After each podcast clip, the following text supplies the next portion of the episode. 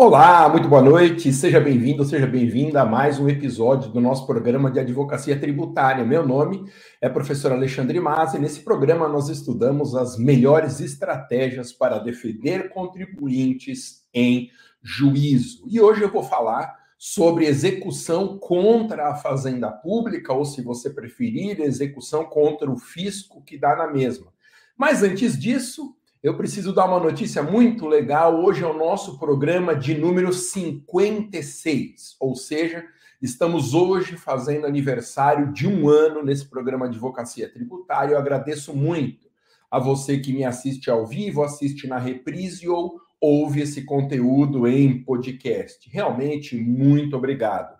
Este programa é transmitido ao vivo todas as terças-feiras às 19 horas e 7 minutos e às sextas 11 horas da manhã, nós temos o outro programa que é Advogando em Improbidade. Hoje, nós vamos falar sobre o funcionamento da execução contra a fazenda pública.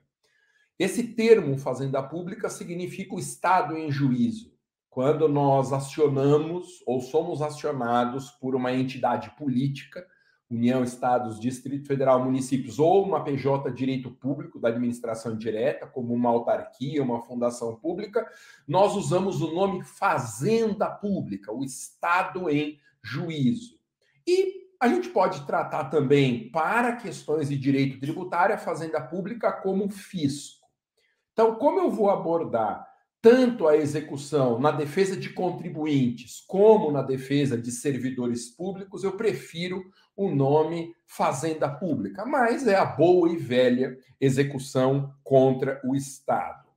Esse é um tema, execução contra a fazenda pública, que desperta muitas dúvidas, porque quem nunca advogou contra o Estado, às vezes fica preocupado sobre como funciona esse procedimento, não entende direito. Então, nesse programa, eu vou te mostrar as linhas gerais sobre o funcionamento do processo de execução contra a fazenda pública. Bom, quando nós falamos em execução, nós estamos pensando ou em um título extrajudicial ou em um título judicial.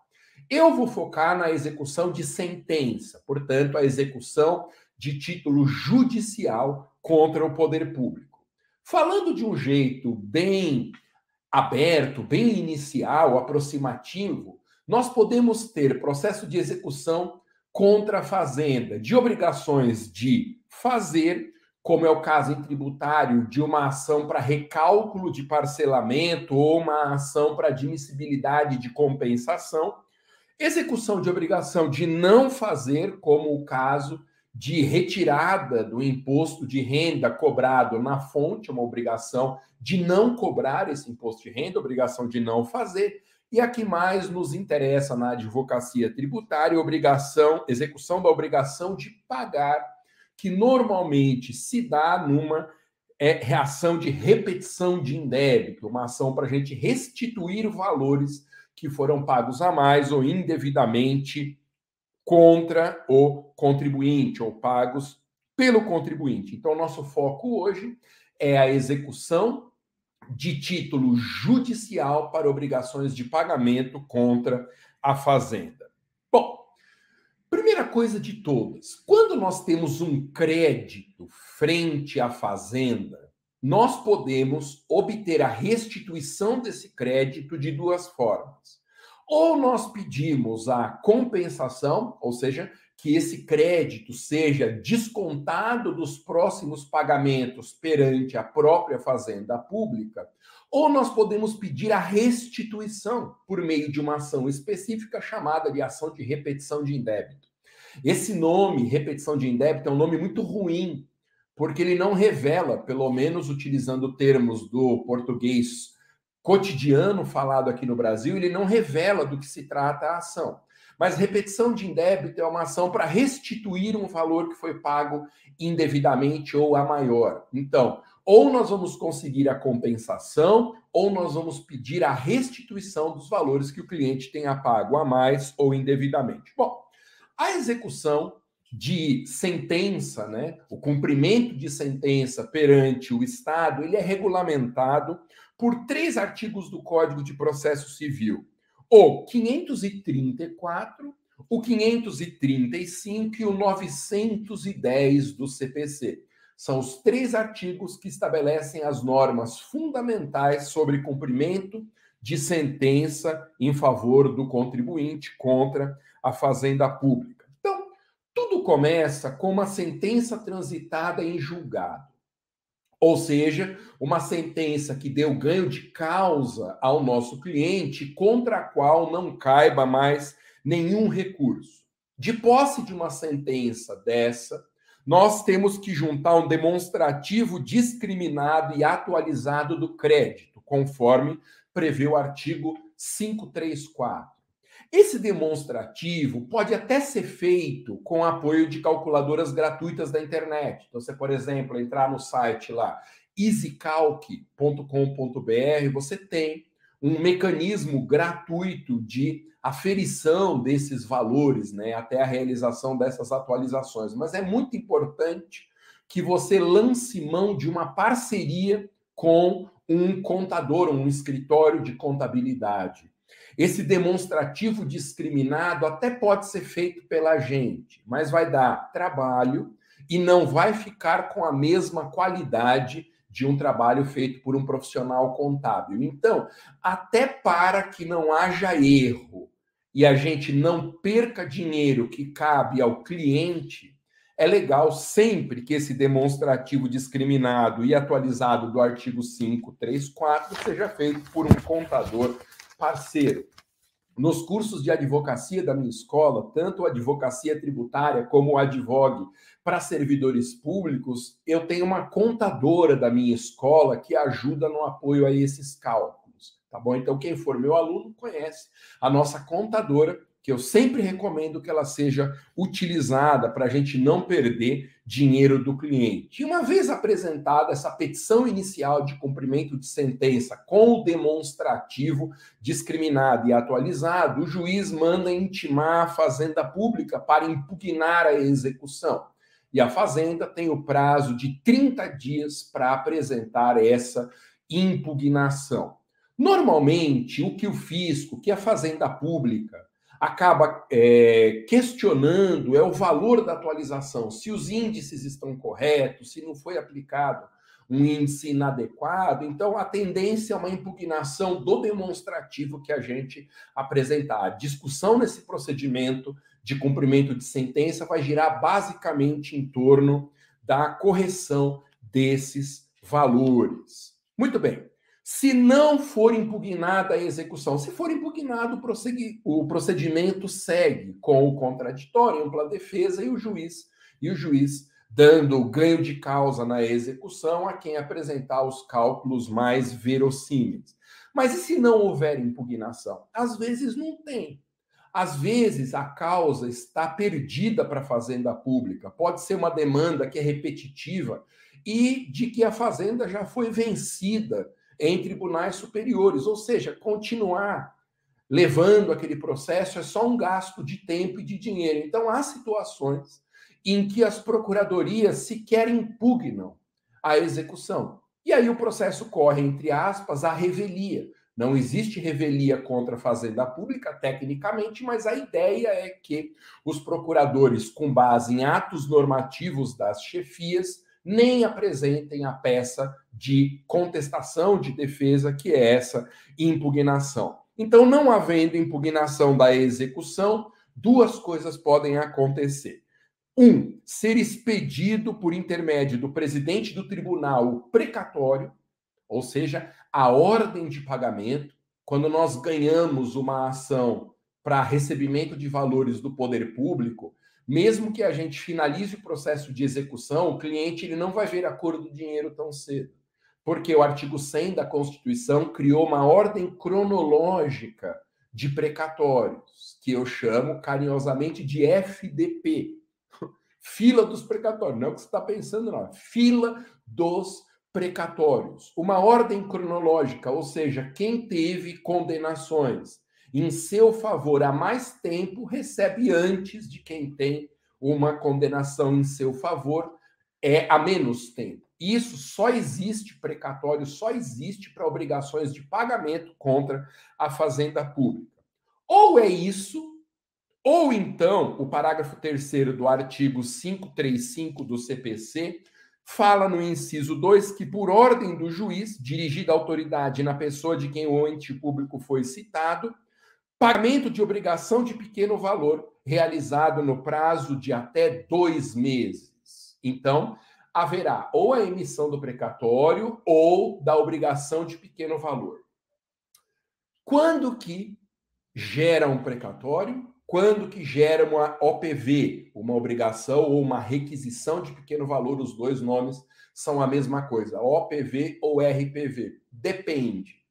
O que a Constituição determina nos parágrafos do artigo 100 é que cada entidade federativa aprovará uma lei ordinária definindo o teto de pagamento da OPV e o respectivo prazo. Há toda uma discussão se esse prazo de dois meses previsto no CPC pode ser modificado pela lei ordinária.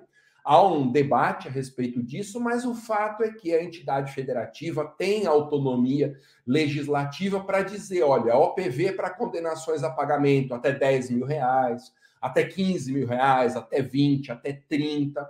Isso é definido pelo Poder Legislativo Federal, no caso da União, Assembleia no caso dos estados, a Câmara Legislativa do DF e a Câmara Municipal dos municípios. Normalmente, o prazo para pagamento de OPV é de dois anos mesmo. Ou, perdão, de dois meses mesmo. Quanto ao valor, existe muita divergência. A média brasileira, pelo que eu tenho visto nos processos de que eu cuido, nos casos dos meus alunos dos cursos de advocacia, é que a média de OPV no Brasil é para condenações a pagamento de até 20 mil reais. Essa é a média, mas sempre nós temos que checar o que diz a legislação local a respeito dessa matéria. E aí? E aí o juiz vai dar essa ordem de pagamento da obrigação de pequeno valor para quitação em até dois meses, e se passar o prazo de dois meses e o poder público não realizar o depósito, aí nós vamos peticionar ao juiz, comunicando o descumprimento do prazo para depósito, e o juiz vai dar uma ordem de sequestro de conta corrente da Fazenda Pública. Ou seja, se a Fazenda não pagar espontaneamente, ela terá esse numerário bloqueado numa conta dela, seja lá que conta bancária for. Pode ser conta para pagamento de servidor, para gasto de saúde, da máquina de educação, não importa. O poder público tem que honrar os valores de OPV no prazo que a legislação determina, sob pena de o juiz determinar que esse valor seja retirado de uma conta corrente da Fazenda Pública e entregue ao credor. Tá bom? Então, até o teto fixado em lei ordinária local, nós temos a obrigação de pequeno valor, o que superar esse teto vai para os precatórios. Bom, o problema do precatório é que ele demora muito, mas demora muito para ser pago. E por que, que demora muito? Porque o sistema previsto na Constituição era para funcionar do artigo 100. A ideia era que, por uma dotação orçamentária de um ano, toda condenação a pagamento contra a Fazenda naquele exercício seria quitado no máximo no exercício seguinte, o que daria aí, vamos dizer, no máximo, no máximo, um ano, um ano e meio. Só que as entidades federativas começaram a atrasar essa fila, passar outras despesas na frente, e hoje nós vivemos uma situação caótica.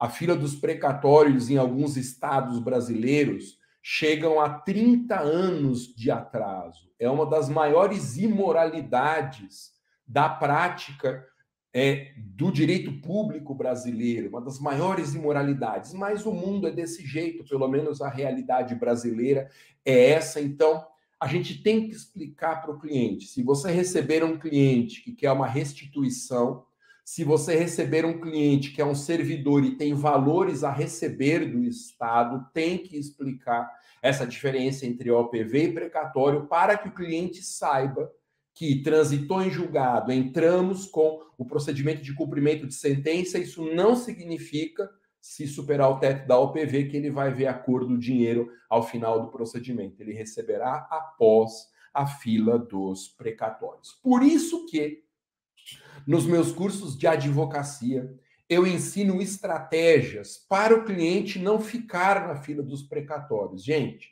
a fila dos precatórios é uma espera inglória, porque 30 anos, às vezes acontece do precatório não ser pago pro credor originário, aí o credor morre, vai para os filhos e não paga os filhos, vai para os netos.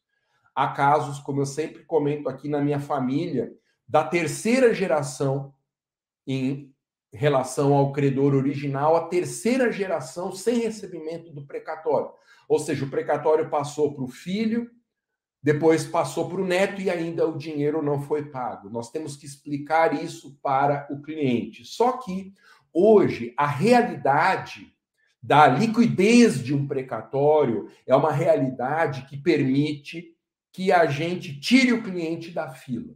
Ele não vai precisar esperar 20, 25, 30 anos para ver a cor do dinheiro. Porque quais são as estratégias? Ah, o Masa vai ensinar os caras a fazerem coisa errada. Não, não vou ensinar ninguém a pular a ordem cronológica, ninguém a burlar o sistema de precatórios. Não é isso. Nós temos estratégias lícitas para que o cliente não espere tanto tempo porque isso é ruim para o cliente, ele ganha, mas não leva, e é péssimo para nós também, porque quando nós advogamos em tributário, eu tenho recomendado que o contrato preveja que a gente receba sobre o proveito econômico, mas o proveito econômico ele se realiza quando o cliente põe a mão do dinheiro. Ou seja, nós também teremos uma espera de precatório para o recebimento integral dos nossos honorários. Então é ruim para todo mundo a fila dos precatórios, é ruim até para a fazenda. Porque demora tanto para pagar que o valor de juros e correção monetária projeta o montante desses precatórios para alturas estratosféricas. Então, acredite, é péssimo para a fazenda pública também atrasar tanto no pagamento de precatórios. Quais são as estratégias que eu comento nos cursos de advocacia da minha escola? Muita gente está perguntando como faz para se matricular, ou no advocacia tributária, ou no advogue para servidores. Tem um link na minha bio do Instagram que aponta para a página da minha escola. Você vai cair lá, escoladomasa.com.br, e depois tem uma abinha que você pode colocar cursos. Quando você clica na aba cursos, abrem os cursos de advocacia. Então, você pode se matricular hoje, se você quiser, nos cursos ou de advocacia tributária, ou advogue para servidores, ou até nos dois. O link está na minha bio do Instagram. Quais são as estratégias para a gente não deixar o cliente na inglória fila dos precatórios? Primeiro, nós devemos orientar o cliente a negociar o precatório no mercado. Por quê? Porque o precatório é um título de crédito e, como tal, ele tem uma liquidez, ele vale algum montante. E existem empresas, instituições e até pessoas físicas dispostas a comprar esse título de crédito, que funciona mais ou menos como uma nota promissória. Não é uma nota promissória, aliás, não é nem um título de crédito, mas é uma ideia aproximativa. É um documento que representa o direito a um determinado montante. E esse documento é negociável. Eu tenho dito sempre isso para os meus alunos, digo para você também. Digita no Google quero vender um precatório, para você ver a quantidade de anúncios pagos de instituições financeiras, dos grandes bancos, de investidores privados, todos querendo negociar o seu precatório ou precatório do cliente. Então, lembre da frase que é um bordão nessas nossas lives: precatório hoje é dinheiro no bolso. Não precisa esperar 30 anos para o cliente ver a cor do dinheiro. Isso a gente orienta o cliente a fazer. Não pode ter pressa para vender precatório. Porque se vender na pressa, vai pegar um valor mais baixo. Se tiver um pouquinho de paciência para negociação, para fazer a cotação da venda desse precatório perante vários potenciais interessados, a gente consegue um percentual muito maior do que se for lá correndo e fechar tudo no primeiro dia.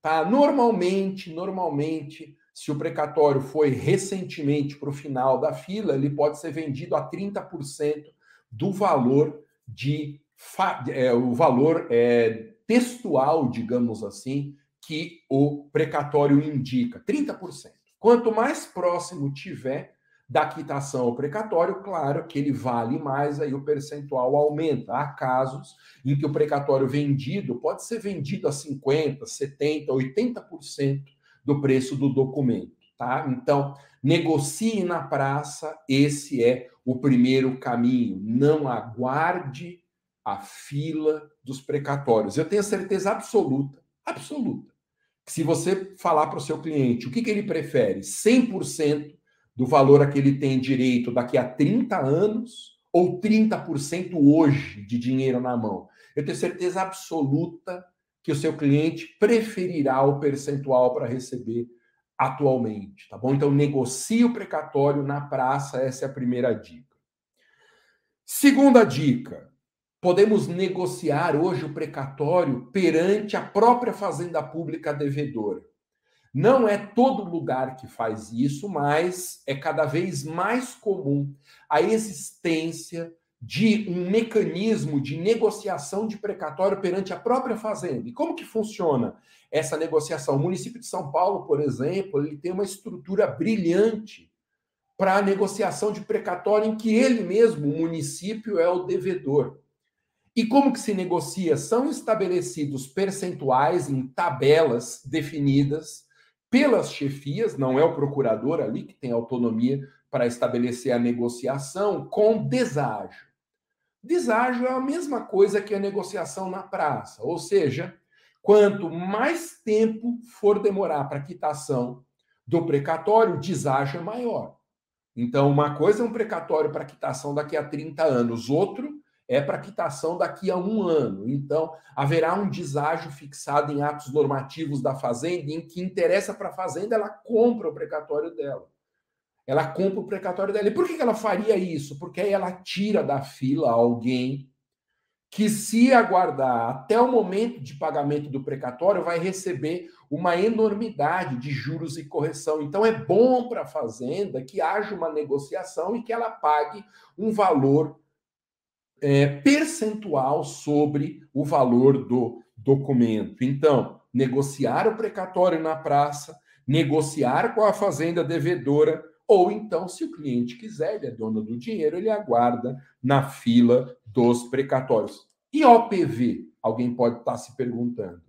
A obrigação de pequeno valor. Gente, a obrigação de pequeno valor, ela pode ser negociada na praça? Não, ninguém negocia a OPV, porque a OPV vai para pagamento em dois, três meses, tá? Então, todo mundo espera o pagamento da OPV. Não tem sentido fazer negociação.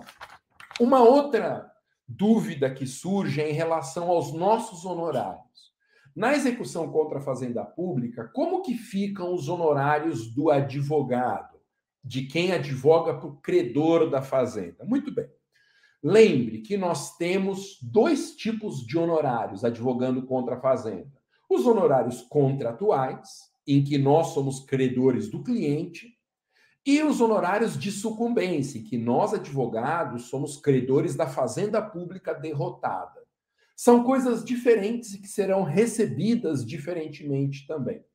Vamos começar pelo mais simples. Os honorários de sucumbência. Veja, nós temos um crédito, nós advogados, definido pelo juiz: 10%, 20%, um percentual sobre o valor da condenação. Quem que é o devedor desse percentual dos honorários de é, é, honorários sucumbenciais? A própria fazenda. E aí, como que funciona? O nosso crédito, ele será executado em separado do crédito do cliente.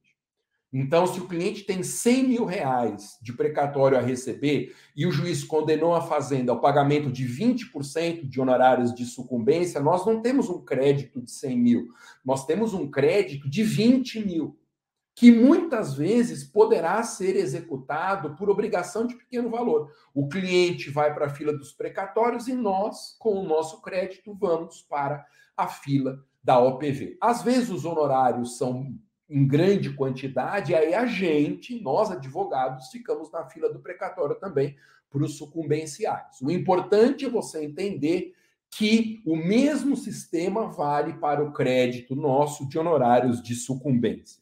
Quanto aos honorários contratuais, o devedor é outro. As pessoas se confundem com isso. Né? Os honorários contratuais não são devidos pela fazenda, são devidos pelo nosso cliente. Normalmente, um valor que é pago para a propositura da ação, com percentuais na hipótese de eventuais recursos e também uma parte do proveito econômico. Eu sempre tenho orientado que advogando contra a fazenda, seja no tributário, seja na advocacia em favor de servidores, que a gente cobre 30% sobre o proveito econômico. Só que esses 30% vão ser recebidos de um jeito diferente. No momento em que for quitada a OPV ou precatório, nós podemos peticionar para o juiz para que ele desconte no valor que for pago os nossos honorários contratuais. Então a gente peticiona para o juiz, mostra, junta né, o nosso contrato de honorários e vai lá, está dito, por exemplo, cabe ao advogado, cabem 30% do valor da condenação econômica. O juiz já vai mandar que esses 30% da OPV ou do precatório sejam separados e entregues diretamente a gente sem passar pelo cliente. Então, Honorários sucumbenciais a gente recebe como um crédito separado do cliente, devedora é a fazenda, e os honorários contratuais a gente pode pedir que o juiz destaque no momento em que o cliente for receber o precatório dele ou a obrigação de pequeno valor. Outra coisa interessante que eu gosto de comentar: nós podemos abrir mão do que excede o teto da OPV, sabe? Como assim abrir mão? Vamos supor que em determinado estado da federação o teto da OPV seja de 20 mil reais. E nós ganhamos uma ação para a Fazenda Pública nos pagar 40 mil reais.